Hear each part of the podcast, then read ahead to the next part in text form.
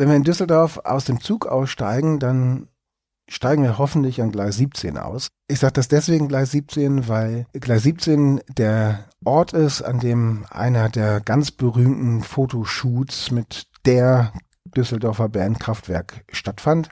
Als die 1977 ihr Album Trans-Europa Express veröffentlicht haben, haben sie sich auf Gleis 17 ablichten lassen. Das heißt also, sobald man in Düsseldorf ist, auf Gleis 17 einläuft, das ist auch eins der Gleise für die internationalen Züge oder die nationalen Züge, dann ist man sofort mittendrin an einem pophistorischen Ort.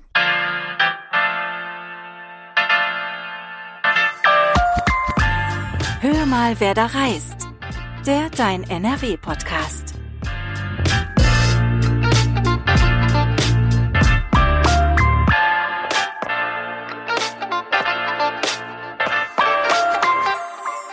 Wie klingt eigentlich eine Stadt? Ich meine damit nicht Hupen, Fahrradklingeln oder Baustellengeräusche. Ich meine auch nicht Glockengeläut, Geplauder aus Cafés oder Straßenmusikanten. Wobei, Musikanten trifft es vielleicht schon.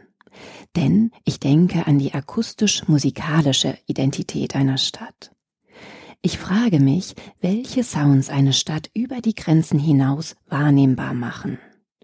Sind es Songs, die für eine Stadt geschrieben wurden, wie Bochum von Grönemeyer? Sind es Bands wie Kraftwerk aus Düsseldorf, die aus ihrer Heimatstadt heraus einen kometenhaften Aufstieg in das internationale Musikbusiness hingelegt haben? Oder sind es Clubs, die den musikalischen Mythos einer Stadt ausmachen? Zum Beispiel das Hallmackenreuter in Köln. Oder sollten wir die Frage umdrehen? Ist es gar die Stadt, die Einfluss auf die Musik hat? Gibt es Songs, die eure Stadt repräsentieren? Hm. Bevor ich mich hier weiter auf dünnem Eis bewege, ziehen wir uns doch lieber einen Experten zu Rate, der mit Publikationen wie Sound of the Cities ganz genau weiß, welche Klangkulisse synonym für eine Stadt steht. Herzlich willkommen, Dr. Ole Löding, Literaturwissenschaftler und Kulturhistoriker. Ganz gespannt bin ich, mit dir und dieser Folge eine popmusikalische Reise durch NRW zu unternehmen.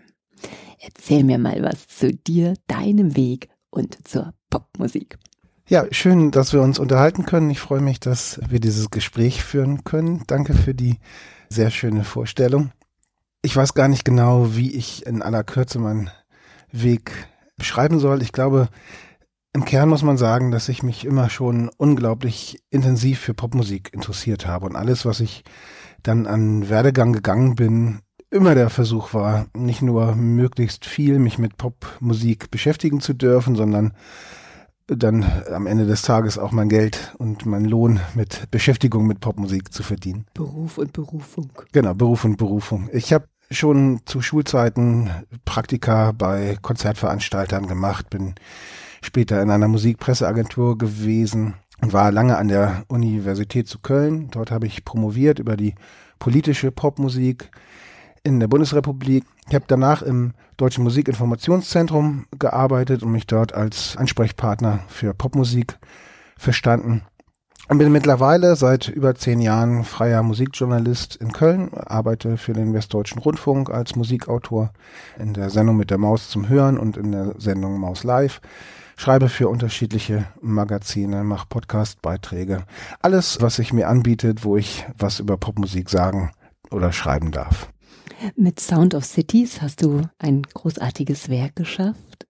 Erzähl mir davon. Ja, Sound of the Cities heißt es. Ähm, das ist mein Englisch. Äh, genau, das ist diese Betonung, die Stadt, um klarzumachen, dass jede einzelne Stadt aus meiner Sicht eine eigene musikalische Identität hat. Ich kann so anfangen, dass wie viele gute oder nicht gute Ideen, diese Idee jedenfalls entstand an einer Kölner Bartheke mit meinem Freund und Kollegen Philipp Krohn.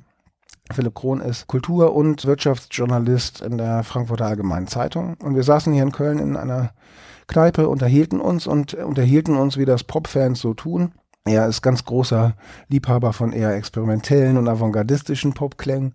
Unterhielten uns über unsere Lieblingsmusik und Philipp sagte, ja, also ich muss dir ehrlich sagen, im Augenblick höre ich unglaublich viel Musik aus Chicago, die Band, die Band, die Band, die Band. Und dann habe ich mich aber auch eine Woche lang dabei ertappt, wie ich eine ganze Woche lang nur Musik aus New Orleans gehört habe.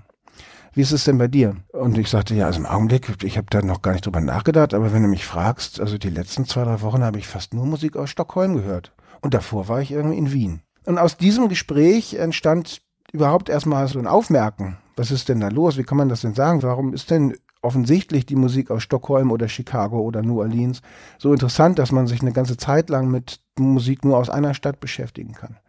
Was passiert da eigentlich? Und als wir darüber nachdachten, wurde uns klar, dass ganz viele Städte in irgendeiner, aber auch hoch unterschiedlicher Form ganz schnell mit Bands oder mit Sounds oder mit Musikstilen verbunden werden. Wenn ich Liverpool sage, dann werden wahrscheinlich alle als allererstes sagen Beatles. Beatles, genau, genau. ich auch. Ja, äh, wenn ich sage San Francisco, dann wird man sich sofort die Augen schließen können und an Musikerinnen und Musiker mit Blumen im Haar und Hippie-Kleidern denken. Wenn ich an Berlin denke, dann sehe ich die Love Parade vor Augen und sehe viele Touristen und Musikfans aus der ganzen Welt nach Berlin streben, um Technomusik, Hausmusik, elektronische Musik in allen möglichen Facetten zu hören.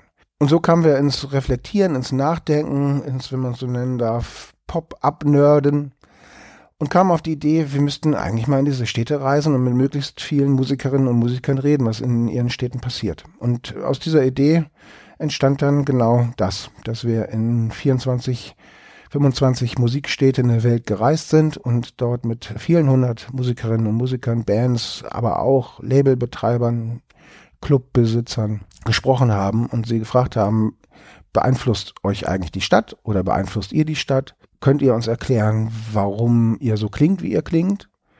An wen dockt ihr euch an? Welchen Einfluss hat die Stadt auf euer Musikschaffen? Das war eine, wie man sich vorstellen kann, unglaublich faszinierende Reise. Wir haben nicht jeden Teil zusammen gemacht, sondern sind in großen Teilen auch getrennt voneinander gereist. Und nun stellt man sich die Frage, gibt es eine klare Antwort, was in diesen Städten passiert? Gibt es nicht, sondern es gibt für jede einzelne Stadt ganz unterschiedliche Faktoren, die da eine Rolle spielen. Und Sound of Urbanana ist eine popmusikalische Entdeckungsreise durch NRW. Und die würde ich jetzt gern mit dir gemeinsam unternehmen. Wo würdest du gerne starten? Im Ruhrgebiet, in Düsseldorf oder in Kölle? Ich glaube, wenn man an die großen Namen denkt, ist es am einfachsten in Düsseldorf zu starten. Insofern können wir am Düsseldorfer Hauptbahnhof unsere Reise beginnen. Gerne. So, steigen wir aus dem Zug aus. Was finden wir in welchem Jahr? Wenn wir in Düsseldorf aus dem Zug aussteigen, dann steigen wir hoffentlich an Gleis 17 aus. Das klingt irgendwie nach Harry Potter. Ja, so ein bisschen.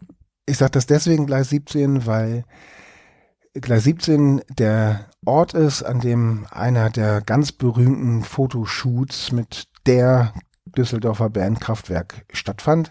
Als die 1977 ihr Album Trans-Europa Express veröffentlicht haben, haben sie sich auf Gleis 17 ablichten lassen. Das heißt also, sobald man in Düsseldorf ist, auf Gleis 17 einläuft, das ist auch eins der Gleise für die internationalen Züge oder die nationalen Züge, dann ist man sofort mittendrin an einem pophistorischen Ort und ist mittendrin in der, wie ich finde, aufregenden Ästhetik von Kraftwerk, die ja viele Themen hat, allen voran Computer und Menschwesen und Roboter, aber als zweites großes Thema Mobilität.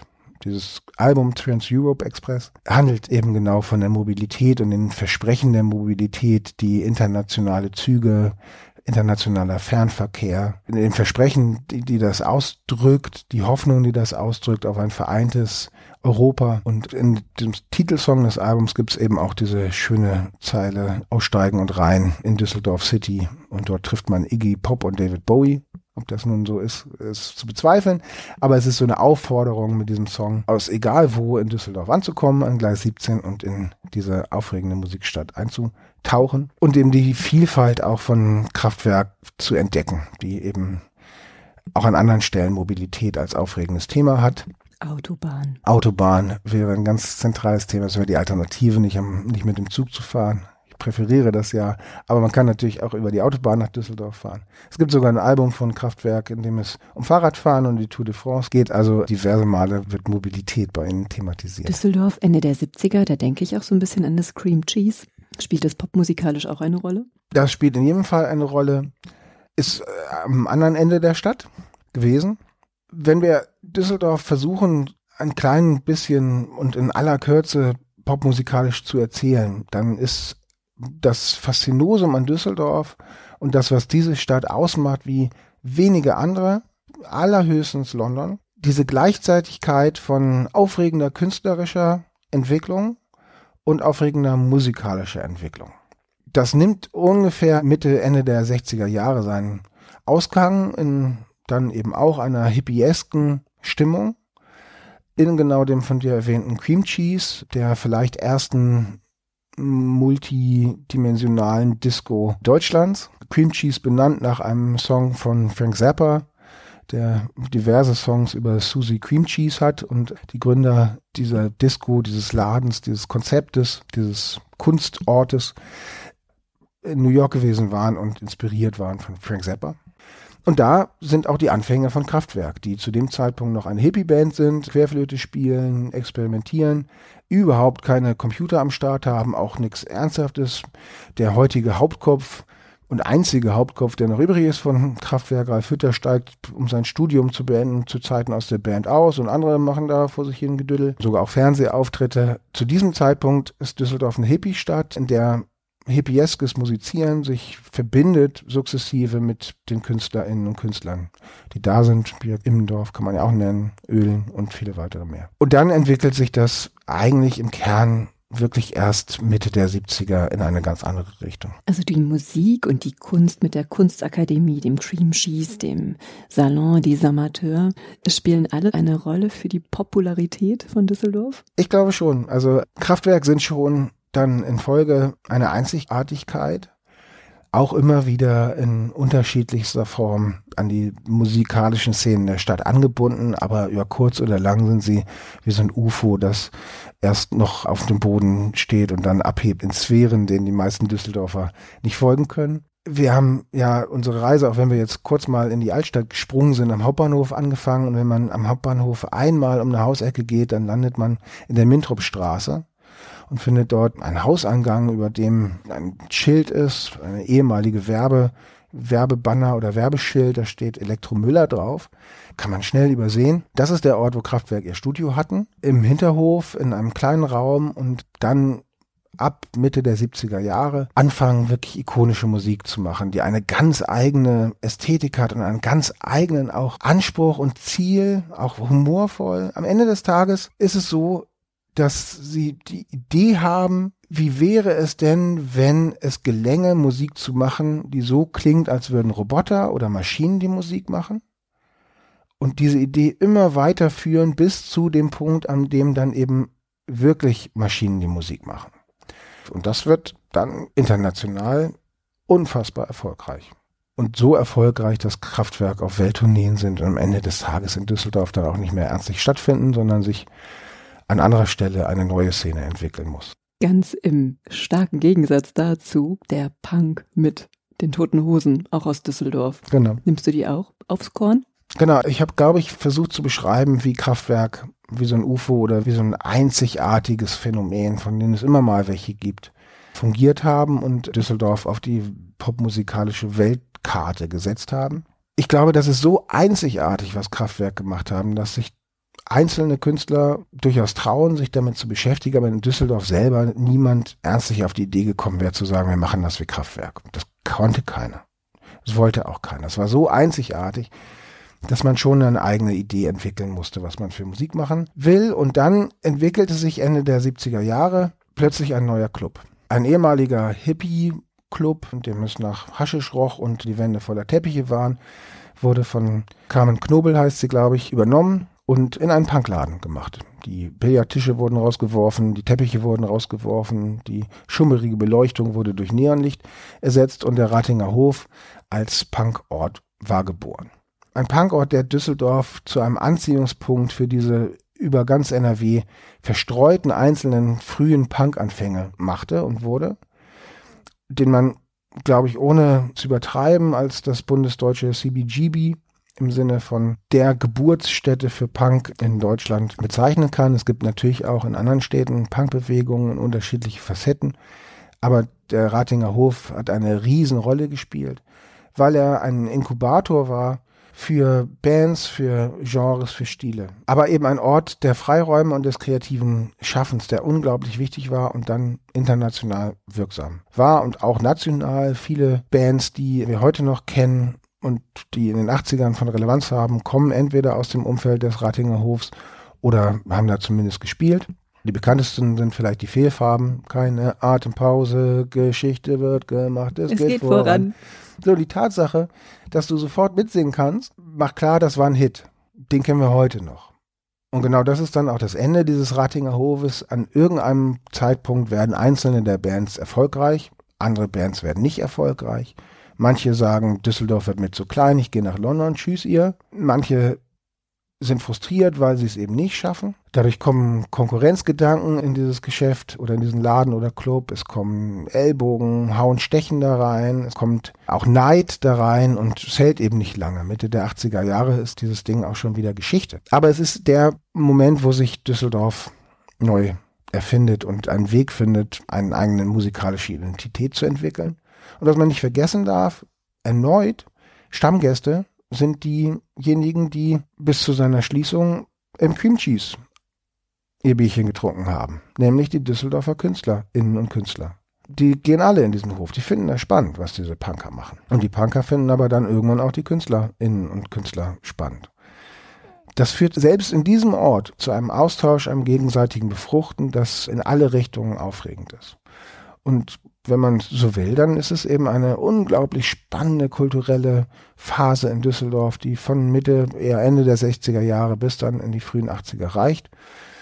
Und dann begibt sich Düsseldorf erstmal für mehrere Jahrzehnte in einen Dornröschen Schlaf, um erst in den späten 90ern sich wieder neu zu erfinden. Mit was? Mit unter anderem dem von dir angesprochenen Salon des Amateurs, einem Club, der keinerlei in dem Sinne Punk Idee hat, aber der ganz intensiv angedockt ist, mitten im Herzen, im, im künstlerischen Herzen Düsseldorfs an die Kunstakademie und an auch die Kunstmuseen in Düsseldorf und ein Ort, der allen voran ein Platz wird für elektronische Musik und für elektronische Experimente, elektronische Freigeister und Freigeisterinnen und der lange gefehlt hat, der lange untergegangen war in einer Altstadt, in der es Junggesellenabschiede und Party und Feierei gibt, aber in der eben Platz für Subkulturen oder Ausprobieren lange nicht da war. Und dieses Salon des Amateurs wird zu einer Geburtsstätte für ganz, ganz viele erneut faszinierende Künstlerinnen und Künstler. Lena Willikens, eine der erfolgreichsten weiblichen DJs Deutschlands, die international auf Festivals gebucht wird, kommt aus dem Umfeld des Salon. Bands wie Maus und Mars oder Kreidler, international erfolgreich, international geschätzt. Der späte David Bowie wurde gefragt, was seine Lieblingsbands sind und hat immer noch die Düsseldorfer genannt, in dem Fall die Bands aus dem Umfeld des Salon. Hauschka, ein Pianist, der für seine Arbeiten mit einer Oscar-Nominierung bekommen hat. Die Grand Brothers, die faszinierende Musik machen, eigentlich, wenn man so will, aber ja, Neoklassik mit Club-Elementen auf einem Klavier und tausend elektronischen Geräten, die sie an das Klavier gespielt haben, füllen sie die größten Säle. Und viele weitere könnte man nennen, die aus diesem Umfeld kommen und die Düsseldorf dann eben wieder auf die Landkarte gesetzt haben. Und jetzt ist es so, dass das eine Stadt ist, die unglaublich spannend musikalisch deshalb ist, weil es eben zu suchen gibt und zu finden gibt diejenigen, die sich was ganz Neues trauen. Es gibt diejenigen, die sich in der Tradition der Stadt bewegen und den bereits angesprochenen. Es gibt die Broilers beispielsweise, die eine Art von Punkrock machen und die Toten Hosen weiterhin einen Punkrock machen, die sich an die Punkgeschichte dieser Stadt andocken. Es gibt jüngere Bands wie Stabil Elite oder Susanne Blech, die sich eher an Kraftwerk andocken und so weiter und so fort. Es gibt sogar Bands wie Love Machine, die fast so eine Art 60er Jahre Hippie-Attitüde haben und sich dann sogar noch an die Cream Cheese-Zeit andocken. Und es gibt die Innovatorinnen und Innovatoren und all das lässt sich in dieser Stadt entdecken. Und deswegen ist sie ein schönes Beispiel, an der man ablesen kann, ein Phänomen, das am Ende des Tages für jede spannende Popmusikstadt gilt dass es ein Kontinuum gibt und ein immer wieder Staffelübergaben, immer wieder weitergeben. Manche, die es versuchen ganz neu zu machen, manche, die sich in einer gewissen Traditionslinie sehen und versuchen weiter zu schreiben. Und wenn ich jetzt als Musikkonsument nach Düsseldorf komme, im Hier und Jetzt, was würdest du mir empfehlen? Ich habe ja schon gesagt, ich würde dir in jedem Fall den Salon empfehlen, weil du eigentlich blind da reingehen kannst, zu welchem Termin auch immer, um dort äh, Spannendes zu erleben. Ich würde dir den jetzigen Ratinger Hof empfehlen, der, nachdem er geschlossen wurde, erst eine Techno-Disco, dann einen nicht besonders aufregenden Rockclub enthielt und der jetzt seit Ende 2021 sich Kulturbanausen im Ratinger Hof nennt und sich eine Genossenschaft von Kulturbanausen, also Menschen, die sagen, eigentlich sind wir gar nicht Expertinnen, Experten für Kultur, aber wir lieben Kultur und wir lieben Subkultur und wir sind der festen Überzeugung, dass diese Stadt unbedingt wieder einen Raum braucht für Subkulturen, für Experimente, die sich als Genossenschaft organisiert haben und diesen Club, diesen Laden jetzt betreiben mit dem expliziten Ziel, erstens zu sagen, wir wollen kein Geld verdienen, sondern das muss sich zwar über die Konzerte tragen, aber es geht hier nicht um Profitinteressen. Und zweitens, wir wollen hier eigentlich alles möglich machen. Und das machen sie auch. Sie lassen Hip-Hop-Jams da möglich werden, elektronische Konzerte, genauso wie Drag-Queen-Shows oder japanischen J-Pop Heavy Metal. Lesungen, Ausstellungen, Poetry Slams. Am Ende des Tages ist da alles möglich. Alles, was einen Raum braucht, um sich zu entwickeln, um sich gegenseitig zu befruchten. Und auch da sind wir aber wieder in Kerntradition der Düsseldorfer, zu sagen, Düsseldorf ist immer dann spannend gewesen, wenn nicht die Popmusiker alleine vor sich hingewurschtelt haben und die Künstler vor sich hingewurschtelt haben, sondern wenn sich Genres gemixt haben, wenn man sich gegenseitig kennengelernt hat, wenn man neugierig aufeinander war, wenn man Netzwerke gebildet hat, Projekte zusammen entwickelt hat.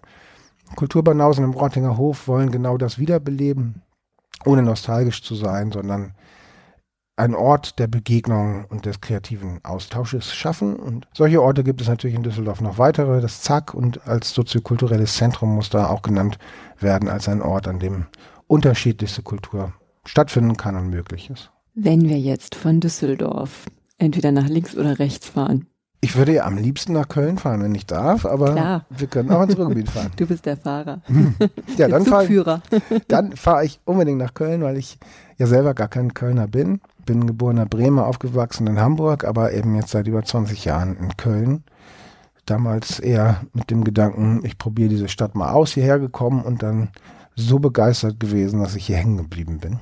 Und deswegen mag ich natürlich gerne über Köln reden. Wo starten wir denn in Köln? Wo führst du mich hin, beziehungsweise die Hörenden? Köln ist sicherlich nicht Berlin und ist schon erst recht nicht London oder New York. Also wenn man an große Musikstädte oder auch an große Kulturstädte, was ja häufig synonym dann auch zu denken ist, denkt, dann wäre Köln wahrscheinlich nicht unbedingt die erste Stadt, auf die man käme.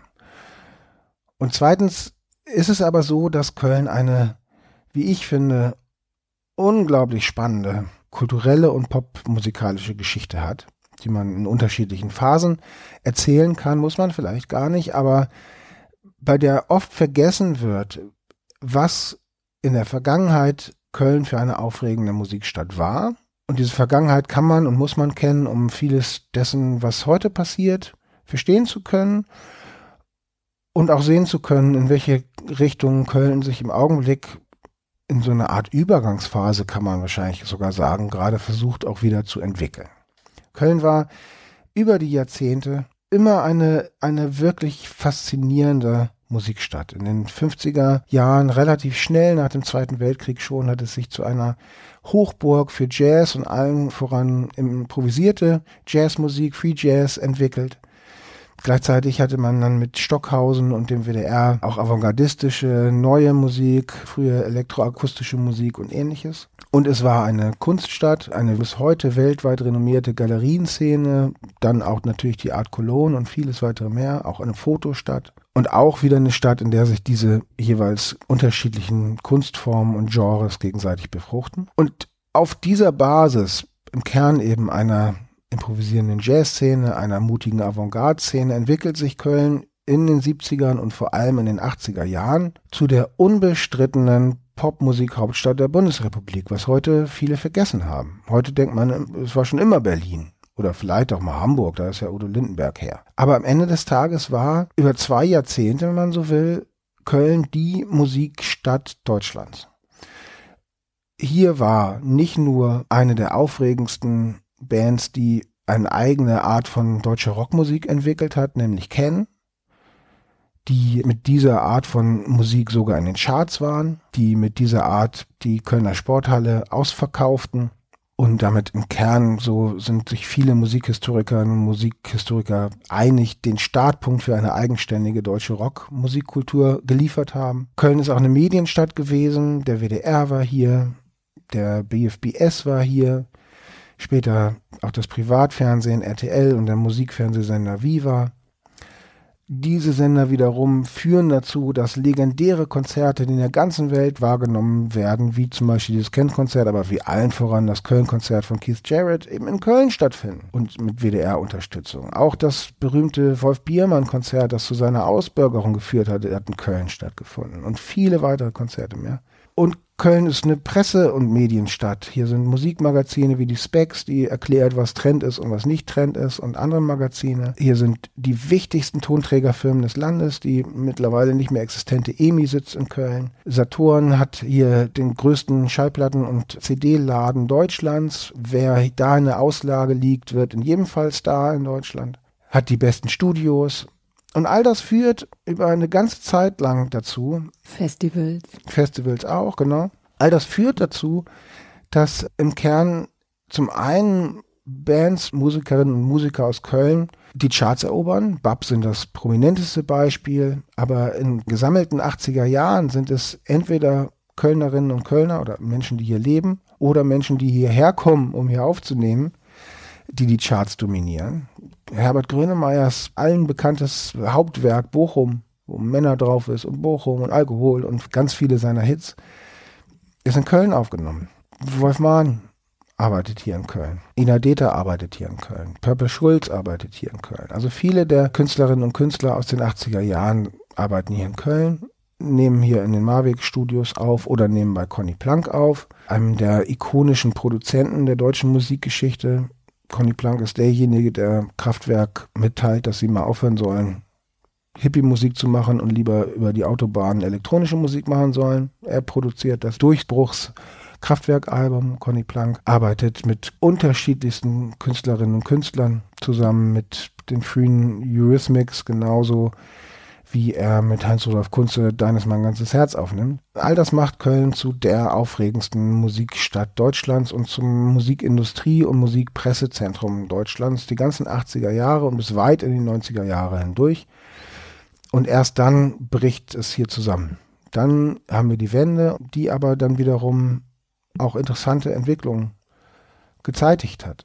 Aber man muss sich eben klar machen, was hier passiert ist. Dann im Kern mit einer gewissen Latenz schon relativ kurz nach der Wende, aber dann vor allem in den frühen 2000ern. Hier geht alles weg und die Stadtgesellschaft zuckt mit den Schultern. Alle gehen sie weg. Labels wie Karaoke Kalk, benannt nach dem Stadtteil Kalk, eins der großen innovativen Labels, geht nach Berlin. Die EMI geht nach Berlin und da übrigens ein. Viva, der Musikfernsehsender und Viva 2 gehen nach Berlin. Die große Branchenmesse Popcom geht nach Berlin. Die Specs geht nach Berlin. Also die große Musikzeitschrift. Alle gehen sie nach Berlin. Und viele, viele Künstlerinnen und Künstler folgen. Wir haben hier wirklich eine Art von ja, Brain Drain oder Aus, Wegfließen der Creative Industries in vielen, vielen Branchen, die zu einer absoluten kulturellen Einöde in den frühen 2000ern führen. Und kulturelle Einöde das haben wir vorhin ja auch ausführlich besprochen, kann dazu führen, dass sich Freiräume entwickeln und dass sich neue Ideen entwickeln. Wer in den frühen 2000ern irgendwie kreativ sein will und irgendwie Interesse hat, was Kreatives zu machen und nicht nach Berlin, sondern nach Köln geht, der hat erstens eine Macke und zweitens macht er das bewusst.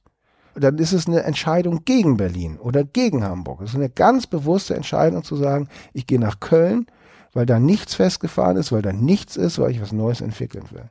Und Anfang der 2000er kommen hier Künstlerinnen und Künstler, Bands, aber auch Macher hin und arbeiten hier, die versuchen beim Ground Zero, wenn ich so nennen darf, etwas Neues aus dem Boden zu stampfen. Ein Beispiel wäre die Anfang 2023 ihr 20-jähriges feiernde CO Pop, also das wahrscheinlich aufregendste elektronische, anfänglich und mittlerweile Musikstile übergreifende Musikfestival, das wir hier in Köln haben das vorbildhaft ist heutzutage, was Gender Equality angeht, was Awareness angeht, was ökologische und soziale Nachhaltigkeit angeht, was sich positioniert als ein Festival, das zeigen will, dass marginalisierte Gruppen jeglicher Art stattfinden und da sind, aber nicht sichtbar werden und versucht, diesen Gruppen Sichtbarkeit zu schaffen. Das entwickelt sich genau in dieser Lehrphase. Und das, was dann der Indie-Pop der Kölner 2000er wird, mit den schon genannten Bands Erdmöbel, Peter Licht, wenn ich nicht hier bin, bin ich auf dem Sonnendeck, Klee. Und wenn ich dich zwei Fragen fragen würde, wäre das, woran glaubst du, wofür stehst du? Auch andere Bands, die entwickeln sich genau in dieser Lehrphase der frühen 2000er. Und es entwickelt sich eine ganz spezielle und international gefeierte Form von elektronischer Musik, der Kölner Minimal Techno. Techno, der explizit auf dem Revers stehen hat, wir wollen Techno sein, der nicht wie Berlin klingt. Sound of Cologne. Und das ist das, was dann eben international auch als der Sound of Cologne verstanden wird. Eine Art von elektronischer Techno-Musik, die total reduziert ist, die fast nur auf Beats und auf Kluckern und Klickern und Knistern setzt und ganz weit entfernt ist von diesem ekstatischen Hände in die Luft Hüpf-Techno, den man aus Berlin oder den Bildern von der Love Parade kennt sondern der eine ganz eigene Art von Ästhetik hat. In meiner Einleitung habe ich ja schon auf das Hallmackenreuter angespielt. Das hm. ist sicherlich ein Ort gewesen, den ich ganz intensiv besucht habe. Vielleicht magst du was zum Hallmackenreuter erzählen und welche Plätze in Köln heute auch ganz wichtig sind, wenn man eine popmusikalische Reise unternimmt. Ja, schön, dass du das Hallmackenreuter jetzt genau an dieser Stelle ansprichst. Ich habe, glaube ich, sehr deutlich gemacht, meine Einschätzung der Dinge, dass das Aufregende an Städten das Zusammenkommen von Menschen ist. Und dass ich fest davon überzeugt bin, dass eben genau dieses Aufeinandertreffen von Menschen unterschiedlichster Herkünfte, Biografien etc. am Ende des Tages die Ursuppe sind für spannende Kreativität. Und das Hallmarkenreuter, das du ansprichst, ein Café, eine Bar, ein Club, ein Ausstellungsort, auch einer von den vielen Orten, die eben nicht eine Sache sind, sondern vieles sein wollen, befindet sich am Brüsseler Platz im Hipsterherzen, wenn ich so nennen darf, Kölns. Der Brüsseler Platz schon seit langer Zeit einer der beliebtesten, aber auch umstrittensten Plätze in Köln. Umstrittensten deshalb, weil in eigentlich jeder lauen Sommernacht sich mehrere tausend Menschen dort auf diesem Platz versammeln, um ein Kioskbier oder mehrere zu trinken, zu quatschen, sich auszutauschen, auch kreative Pläne zu schmieden, aufeinander zu treffen. Und gleichzeitig, wenn in einem relativ kompakten innenstädtischen Platz mehrere tausend Leute sich treffen, dann werden die Anwohner komplett wahnsinnig. Und die Stadt versucht seit Jahren in unterschiedlichsten Facetten diesem Lautstärkeproblem Herr zu werden. Also es ist ein umstrittener Platz, aber eben ein kreativer Platz. Und das ist er im Kern seit den 90er Jahren. Und das, was wir gerade ansprachen, den Sound of Cologne, sprich die spezifische oder besondere Kölner Art von elektronischer Musik, hat genau auch hier seinen Ursprung. Und sie ist ein wunderbares Beispiel, finde ich, dafür, wie so Zusammentreffen an unterschiedlichen Orten und Formen vor allem funktioniert und stattfindet. Und so entwickelt sich plötzlich ein Schallplatten- und Kassetten- und Tape-Laden, an dem die unterschiedlichsten, verrücktesten Künstler und Künstlerinnen ihre Musik anbieten. Und das passiert an ein, zwei Stellen direkt da an dem Brüsseler Platz. Und so entwickelt sich eine Szene, so werden dann Leute auch nach Köln gezogen, die dann erfahren, oder gibt es aber Leute, die sind spannend, da gibt es sogar ein Label, das heißt A-Musik, die machen diese ganz besonderen Sachen die sind eben genau einer von diesen eigentlich Schallplattensammlungen, die dann irgendwann mal die Tür geöffnet wurde. Und dann gibt es noch ein anderes Label, die heißen Kompakt. Die waren irgendwie mal mit den Frankfurtern verbunden. Also wenn ich so ein bisschen mehr Tanzflächenmusik mag, dann könnte ich mich an die wenden. Und dann gibt es noch eins und noch eins und noch eins. Und ich kenne da auch schon wen. Und so wächst dann aus dem Nichts plötzlich innerhalb Kölns das zusammen, was sowieso schon da ist. Und von außen kommen Leute, die ähnliche Sachen machen dazu. Und die suchen sich natürlich, wenn der Laden zu ist und wenn man abends ein Bierchen trinken will oder wenn man auftreten will, ihre eigenen Plätze. Und ganz schnell sucht sich auch jede Fraktion oder jede Art von Subszene, die einen, die eben experimenteller sind, die anderen, die enger mit der Kunsthochschule verbunden sind, die Dritten, die eher witzige Sachen machen wollen, sucht sich sein eigenes Plätzchen. Und das Hallmarkenreuter ist einer der Plätzchen, wo sich eine der zentralen Coups oder Gruppen aus dieser Zeit versammelt hat, nämlich Whirlpool Productions, um Hans Nieswand beispielsweise und Eric D. Clark. Und Whirlpool Productions, eine der, ja, ich muss es Crews nennen, weil alles andere nicht so richtig präzise ist. die also als einzelne DJs in Clubs auflegen, aber auch mal gemeinsam, die mit dem Stück, kann man sagen, Song möchte ich nicht sagen, From Disco to Disco sogar einen riesen Hit haben und die gerade in diesem Jahr auch den Holger Schukai-Preis der Stadt Köln, den Ehrenpreis für ihr Gesamtwerk erhalten haben, also jetzt auch von der Stadt anerkannt werden, die, die treffen sich im Whirlpool. Und im nächsten Club um die Ecke trifft sich die Crew. Und dann geht man mal abends zu denen oder bei denen oder die machen eine Veranstaltung, dann treffen sich alle da und dann zieht man dahin weiter. Und dann ist da die Musikzeitschrift Specs und die hat aber auch ihren Stammort. Und äh, wenn ich also jetzt was Neues veröffentlichen will, dann gehe ich mal in den Stammort und da treffe ich die Redakteurinnen und Redakteurin, kann ich meine Kassette direkt auf den Tisch legen. Ich beschreibe das so ein bisschen flapsig, aber nur deshalb, weil ich versuche, anschaulich zu machen, dass so ein Platz ist ein Platz. Aber das Aufeinandertreffen von den Leuten und das Suchen der Leute von den Orten, an denen sie sich heimisch oder wohlfühlen und dann wieder das Besuchen nahezu von den Leuten eine Hausecke weiter oder zwei Hausecken weiter, das gegenseitige Kennenlernen, das Austauschen, das führt zu so einer Art von kreativer Explosion. Und das ist genau an diesem Brüsseler Platz in den 90er Jahren passiert. Und davon zehrt dieser Platz auch immer noch. Allen voran das Heilmacken-Reuter, das über Jahre und über dann jetzt ja auch schon Jahrzehnte, obwohl es auch eine Zeit lang geschlossen war, immer wieder auch ein Ort war, wo junge Bands auftreten konnten, sich sichtbar machen konnten, auf der Historie dieses Ladens andocken konnten und sagen konnten, wir spielen im Heilmackenreuter, wir müssen eine gute Band sein. Guck mal, wir spielen im Heilmackenreuter, komplette Presse Kölns kommt bitte her und guckt euch das an. Und dann spielen da eben aufregende Bands und haben unter anderem, nicht natürlich ausschließlich, aber unter anderem da ihren Durchbruch, Klebern, ein Beispiel. Und wie eng die ganze Kölner Szene miteinander verknüpft ist, sieht man dann wiederum an der Stelle, dass der ehemalige Bassist in den Frühbesetzungen von Bab der Besitzer des Heimbacken Reuter ist und sich da dann eben an vielen Stellen auch Kreise schließen. Weißt du, welche Stelle ich in Köln auch immer heiß und innig geliebt habe? Den Stadtgarten mit seinem Studio 672. Ja, genau. Yes! Ja. Nach 20 Jahren. Genau. Genau, ist die Postleitzahl, ne? 672. Guck mal, jetzt 20 Jahre später, jetzt, mhm. jetzt habe ich die Brücke. Ja. ja, der Stadtgarten liebe ich auch sehr. Ist auch einer der Orte, ein bisschen höherklassiger vielleicht als andere. Also es ist jetzt kein abgewrackter Punkladen oder ein, ein dreckig schwitziger Rockladen, sondern ein Ort an einem kleinen Park, an dem sich unglaublich viel der Kölner Geschichte, Musikgeschichte allen voran und aber auch der Kölner Gegenwart aberzählen lässt oder erzählen lässt. Wenn ich, was ich ab und an mache, popmusikalische Führungen durch Köln mache, dann starte ich immer am Stadtgarten und was ich sage ist, eigentlich können wir auch hier bleiben, müssen gar nicht gehen, weil ich kann alles, was ich euch erzählen will, auch hier am Stadtgarten erzählen. Nur zu rekapitulieren, das meiste habe ich jetzt ja auch in unserem Gespräch schon erzählt, dass Köln eine spannende Jazzstadt war. Der Stadtgarten ist ein spannender Jazzclub und ist durch städtische und Landesförderung mittlerweile ein europäisches Spitzenzentrum für Jazz und neue Musik. Ich habe erzählt davon, wie der Sound of Cologne und die elektronische Musik Köln spannend gemacht hat. Und der erste und wichtigste Auftrittsort für diese Bands war damals der Stadtgarten. Ich habe aber auch davor erzählt von der Phase, in der Köln überhaupt zu einer Popstadt wurde. Und in der Phase dieser Popstadt kam aus einer im Kern Bürgerinitiative der Stadtgarten auch als eine Gründung Mitte der 80er überhaupt an den Start, um zu denken, wir brauchen einen Ort für aufregende Kunst, weil Köln wird jetzt die Popmusikstadt Deutschlands.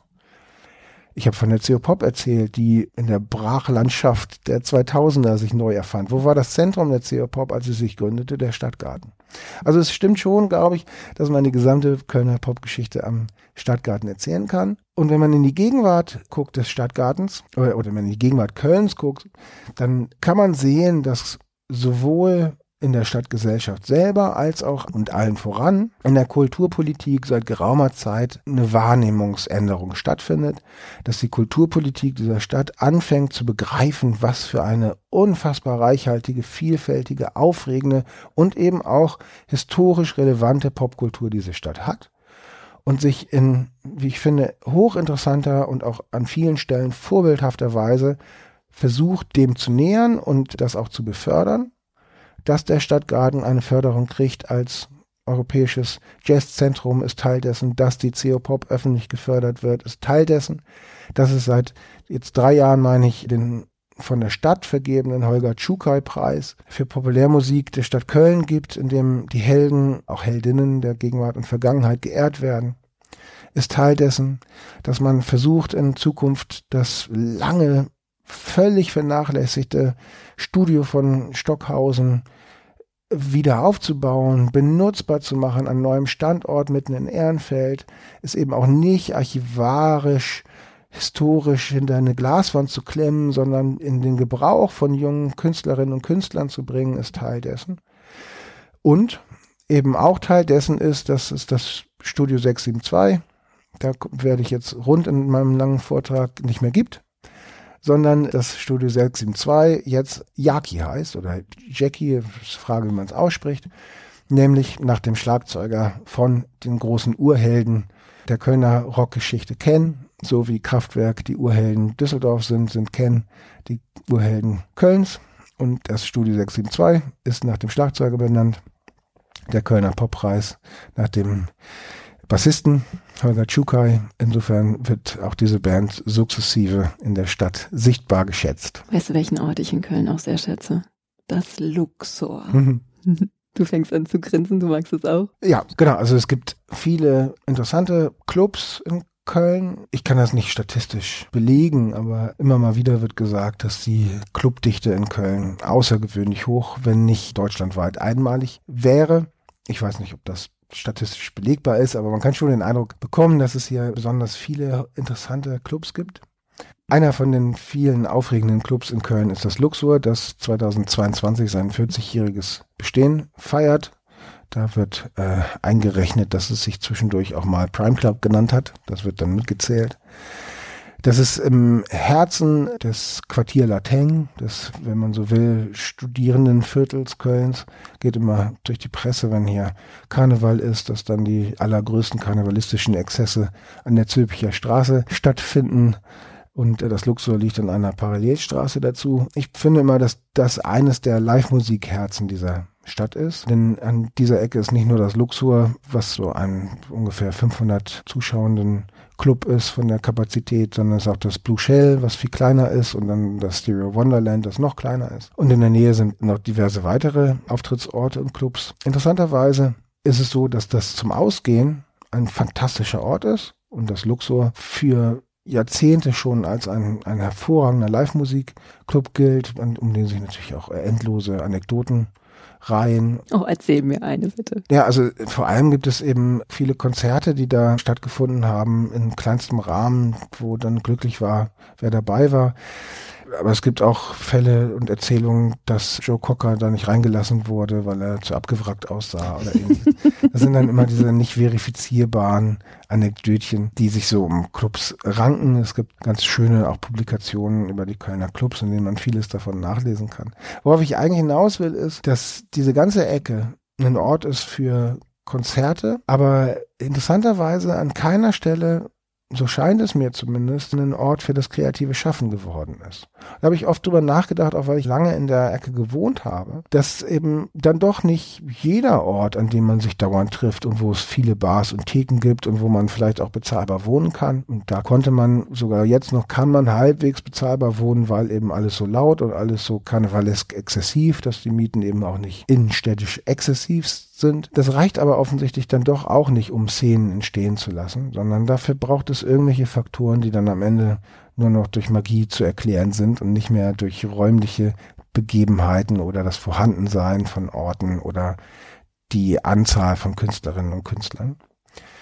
Das ist also ein Ort, der vor allem zum Konsumieren und Erleben von Musik einfach herausragend ist und da ist das Luxor sicherlich einer der spannendsten Orte für. Zum Experimentieren müsste man wahrscheinlich eher nach Ehrenfeld reisen oder ins Underground und Live Music Hall und. Genau. Ehrenfeld ist ein Stadtteil, der deshalb interessant ist, weil er britzelt.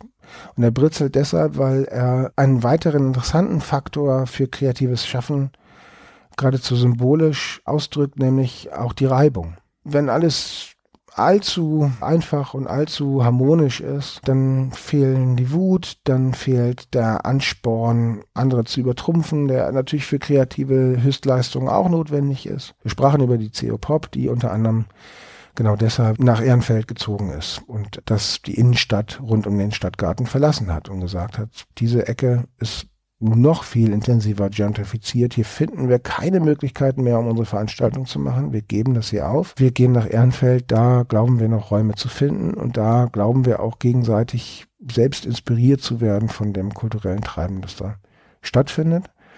Und ich finde es schon hoch faszinierend, wenn ich mir angucke, was die CO Pop und auch angeschlossene Veranstaltungen wie die Cologne Music Week oder ähnliches, was da auf den Bühnen zu erleben ist. Das sind, man möge mir das verzeihen, wenn ich nicht an jeder Stelle den präzisesten Ausdruck finde, aber das sind People of Color, männlicher, weiblicher oder diverser Natur, die da auf der Bühne sind, die lange schon in Köln arbeiten, aber die man nie auf der Bühne sehen konnte. Queer KünstlerInnen, LBGTBQ Sternchen Künstlerinnen, aber auch ganz klassisch weibliche Bands oder männliche Bands oder diverse Bands oder Transbands jeglicher Natur, die da schon länger arbeiten, die sich offensichtlich da in in ihren jeweiligen eigenen kleinen Nischen zunächst, in ihren vielleicht eigenen Clubs, ihren eigenen Bars, in eigenen Proberäumen und oder Treffpunkten, in ihren Safe Spaces, wenn es sie denn gibt, entwickelt haben und jetzt dadurch, dass die CO Pop da als großes städtisches Festival auftaucht, plötzlich da auf die großen Bühnen kommen und einen unglaublichen Zuspruch auch erleben. Und dann die Konzerte ausverkauft sind oder die Leute bis auf die Straßen stehen, in den vielen ja auch immer noch existenten Clubs in Ehrenfeld. Clubbahnhof Ehrenfeld wäre zum Beispiel einer, der ein bisschen elektronischer orientiert ist als das Underground, aber der immer noch da stattfindet. Oder der da, der ist. Das, die Live Music Hall hast du angesprochen. Es gibt Buhmann und Sohn, das gegenüber ist vom Club Bahnhof Ehrenfeld. Es gibt aber auch das A-Theater immer noch, auch wieder gefährdet, der Erhalt, muss man gucken. Das A-Theater hat das eben auch für elektronische Partys, Konzerte, genauso wie für Theater, Performances und sonst was gebucht wird und viele weitere dieser Orte. So dass ich schon sagen kann, dass es mich sehr beeindruckt, wie dann eben auch so ein Umzug von so einem Festival das dann ja mehrere Bestandteile hat und nicht nur punktuell ein Festival ist, sondern über ein ganzes Jahr lang wirksam ist in unterschiedlichsten Veranstaltungen. Wie das wie so eine Art Katalysator dienen kann, aber eben auch nur als Katalysator, der dann sichtbar macht, was aber eben im nicht sichtbaren Untergrund schon seit ganz geraumer Zeit schwelt oder sich entwickelt und eigentlich nur auf die Explosion wartet. Und jetzt lässt sich im Augenblick, glaube ich, keine Prognose anstellen, wie es mit Köln weitergeht, aber was ich in den letzten zwei, drei Jahren, und das waren Corona-Zeiten zu großen Teilen, schon an neuen Impulsen und neuen Künstlerinnen und Künstlern in Köln erlebt habe, lässt mich ganz großes hoffen, dass wir jetzt auf ein paar unglaublich spannende musikalische Jahre hinausgehen. So langsam fahren wir mal Richtung Ruhrgebiet. Ich würde vielleicht anfangen in Hagen. Hast du bestimmt mit gerechnet, oder? Nee, äh, habe ich nicht. Ich würde auch gerne, auch wenn das ein bisschen ungerecht ist, das Ruhrgebiet so ein bisschen in Gesamtheit erzählen, weil das Ruhrgebiet mit wenigen, wenigen Ausnahmen nicht mit den großen Popmetropolen der Welt und auch nicht mit den großen Popstädten Deutschlands mithalten kann. Sondern es gibt immer wieder punktuelle Momente, wo einzelne Städte im Ruhrgebiet besonders spannend werden, die dann aber auch selten mehr als eine Handvoll Jahren anhält. Das Ruhrgebiet ist an der Stelle erstmal ein Beispiel für das Phänomen, dass natürlich nicht alles, was kreativ spannend ist und nicht jede Szene, die sich entwickelt, nur in den großen Städten stattfindet, sondern genauso gut auch in kleineren Orten stattfinden kann oder sich entwickeln kann, solange eben eine gewisse kritische Masse von Kreativen zusammenkommt. Und gleichzeitig ist es aber eben auch ein Beispiel dafür für viele andere Mittelstädte oder Regionen, dass am Ende die musikindustrielle Infrastruktur nicht ausreichend ist, um eine nachhaltige popkulturelle Struktur dauerhaft zu schaffen, sondern das können dann eben im Kern nur die Metropolen. Und vor dem Hintergrund dessen, was ich gesagt habe, ist klar, dass das Ruhrgebiet aus unterschiedlichsten Gründen eine unglaublich faszinierende Region ist weil es eine Region ist, die im permanenten Wandel ist. Wir reden heute von Strukturwandel, aber Strukturwandel ist eben seit vielen Jahrzehnten und das Sterben der Kohle- und Stahlindustrie ist schon eigentlich kurz nach dem Zweiten Weltkrieg gestartet. Und seitdem befindet man sich in einem Strukturwandel. Und seitdem versucht man, neue Perspektiven für die Menschen zu schaffen, sich neu zu erfinden und ist dann immer wieder mit Situationen, Stichwort Autoindustrie, konfrontiert, dass dann Industrien doch wieder wegbrechen und doch wieder neue Art von Strukturwandel und neue Art von Veränderung notwendig ist. Ich bin nun nicht ausreichend Ruhrpottler, um die Auswirkungen auf die Mentalität schildern zu können. Ich glaube aber, dass eben all das auch eine Art von gemeinschaftlicher Identität, gemeinschaftlicher Mentalität, Haltung, Kommunikationsweise, Lebensweise herausgebildet hat. Auch natürlich auf Basis der unterschiedlichsten Bevölkerungszusammensetzungen in dieser Region. Was ich sagen kann, ist eben, dass es immer wieder unterschiedliche Zeiten und Orte gibt, die dann sich im Ruhrgebiet als popmusikalisch aufregend, wenn man so will, auf den Thron setzen und dann von einer anderen Stadt oder einer anderen Region im Ruhrgebiet wieder abgelöst werden. Von den 50er, 60er Jahren, wo allen voran Duisburg-Ruhrort ein aufregender Kulturort ist. Wegen des Hafens? Wegen des Hafens, wegen auch da der internationalen Anbindung und der engen Anbindung dann auch an Benelux wegen aber auch lokalen Stars wie Ralf Bendix, die Duisburg auf die Landkarte oder auf die Sichtbarkeit setzen. Ganz besonders interessant finde ich persönlich Essen in den, in den 60er Jahren und äh, all das, was rund um die Grugerhalle stattfindet, wo die Beatles auftreten, wo Bill Haley davor auftritt und wo vor allem sich im Kontext mit den Essener Songtagen, wie man sie verkürzt nennt, im Kern die nationale, aber auch internationale politische Musikszene versammelt, gegenseitig beeinflusst, inspiriert und Essen zu einem ja, politischen Musikzentrum werden lässt und später dann lange Jahre auch eine weiterhin aufregende Live-Musikstadt bleibt, dadurch, dass der WDR Rockpalast aus Essen raus in die ganze Welt Konzerte mit Weltstars sendet. Du hast Hagen angesprochen, das in den späten 70ern und frühen 80ern sich entwickelt zu einem Hotspot, kann man sagen, der neuen deutschen Welle. Hier wird Nena in einer Disco beim Tanzen entdeckt. Hier wachsen die Humpelschwestern auf, die dann, das ist wieder prototypisch, aber erst genau wie Nena in Berlin zu Stars werden.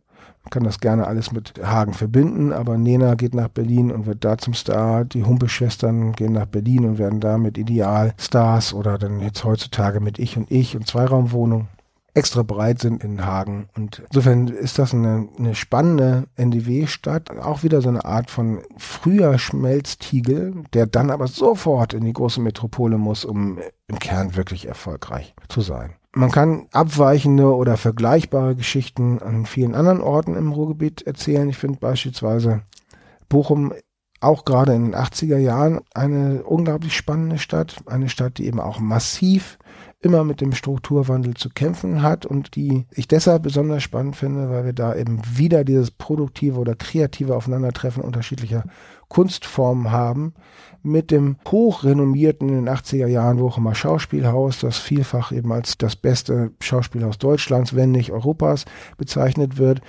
an dem ein Musiker, der eigentlich gar nicht aus Bochum kommt, anfängt erstmal da mitzuarbeiten in der musikalischen Gestaltung von Musikstücken, dann musikalischer Leiter des Schauspielhauses wird, derweil versucht, auch ab und an mal schauspielerisch tätig zu werden. Im Jahr 1981 in einem großen Kinofilm namens Das Boot mitspielt, dann Schallplatten aufnimmt, die floppt und plötzlich dann 1984 mit Bochum als Herbert Grönemeyer zum wahrscheinlich erfolgreichsten deutschen Musiker wird der aber seine Herkunft aus dem Bochumer Schauspielhaus und sein kreatives Arbeiten daher hat. Und im Übrigen auch aus Folkclubs in der Region, Witten unter anderem, wo er dann noch wieder früher seine musikalischen ersten Gehversuche gemacht hat, die er, was dann seine eigenen Lieder, eigenen Texte und seine Musik anging, ja in der Form nicht am Theater ausleben konnte. Und das alles führt dann dazu, dass sich auch in Bochum an anderen Stellen wieder in den 80er Jahren eine spannende musikalische Szene entwickelt, Geier Sturzflug, die so ein bisschen anarchisch unterwegs sind mit dem Bruttosozialprodukt und besuchen sie Europa, solange es noch steht, oder der puren Lust am Leben, sind auch aus dem Bochumer Dunstkreis und einige andere mehr. Da sind immer so punktuelle Phänomene, die stattfinden, die ich total spannend finde, die aber, wie gesagt, oft nicht nachhaltig sind von den genannten ist auch keiner mehr in Bochum. Ne? Grönemeyer wohnt, soweit ich das weiß, zumindest schon seit vielen, vielen Jahren in England. Geier Sturzflug sind auch nicht mehr in Bochum. Einer der treibenden, kreativen Kräfte von Geier Sturzflug ist Klaus Vier, der seit vielen Jahren Radiomoderator bei 1 Live ist und dementsprechend also auch in die große Stadt Köln gezogen ist. Diese Phänomene sind hochinteressant und sie machen, glaube ich, auch das Ruhrgebiet aus. Das ist eine Region, in der es eben immer wieder möglich ist, dass sich so eine Phänomene entwickeln und auch so spannende Dinge entwickeln. Ich bin da kein Experte, aber ich kann es als reiner Konsument wahrnehmen, dass in den letzten vier, fünf Jahren neben dem Berliner Hip-Hop eben allen voran Hip-Hop aus dem Ruhrgebiet die deutschen Charts anführt und unglaublich erfolgreich ist das wäre eine ganz andere Erzählung, die ich jetzt nicht machen will, weil ich mich da auch auf zu dünnem Eis bewege. Aber ja, es gibt natürlich auch im Ruhrgebiet als eine Region der Arbeiter, aber allen voran als eine Gastarbeiterregion, also eine stark migrantisch geprägte Region, gibt es eine tiefe und lange Hip-Hop-Historie, die unglaublich spannend ist, die auch wiederum immer wieder changiert zwischen rein migrantischen Hip-Hop-Bewegungen und dann, ich weiß nicht, ob man so sagen darf, ich mache es mit größtmöglichen Anführungsstrichen mit bio-deutschen Hip-Hop-Bewegungen, die sich aber auch gegenseitig befruchten, aber auch immer wieder abgrenzen müssen. Witten wird zu Zeiten eine der Hochburgen für den Ruhrgebiets Hip-Hop. Mittlerweile sind es andere Städte, sind es Dortmund, sind es Bochum, sind es Essen. Aber auch das ist eine Geschichte, die faszinierend ist und wo dann wiederum ja, muss es wahrscheinlich sogar so sagen, vor allem soziokulturelle Faktoren dazu führen, dass sich in einer solchen Region solche Musikstile entwickeln. Jetzt haben wir so eine schöne pophistorische Reise durch Köln, Düsseldorf und das Ruhrgebiet gemacht. Und wer mag, kann die Touren auch nochmal im Internet nachlesen und nachgehen. Schaut doch mal unter www.dein-nrw.de slash Sound of Urbanana. Und ich freue mich so sehr, dass ich dich, lieber Ole, und deine große Leidenschaft für Popmusik in und aus Nordrhein-Westfalen und sogar darüber hinaus weltweit kennenlernen durfte. Vielen, vielen Dank, lieber Ole, für deine Zeit und deine Art. Vielen Dank, dass ich da sein durfte. Dieses Projekt wird als Teil der Reaktion der Europäischen Union auf die Covid-19-Pandemie gefördert.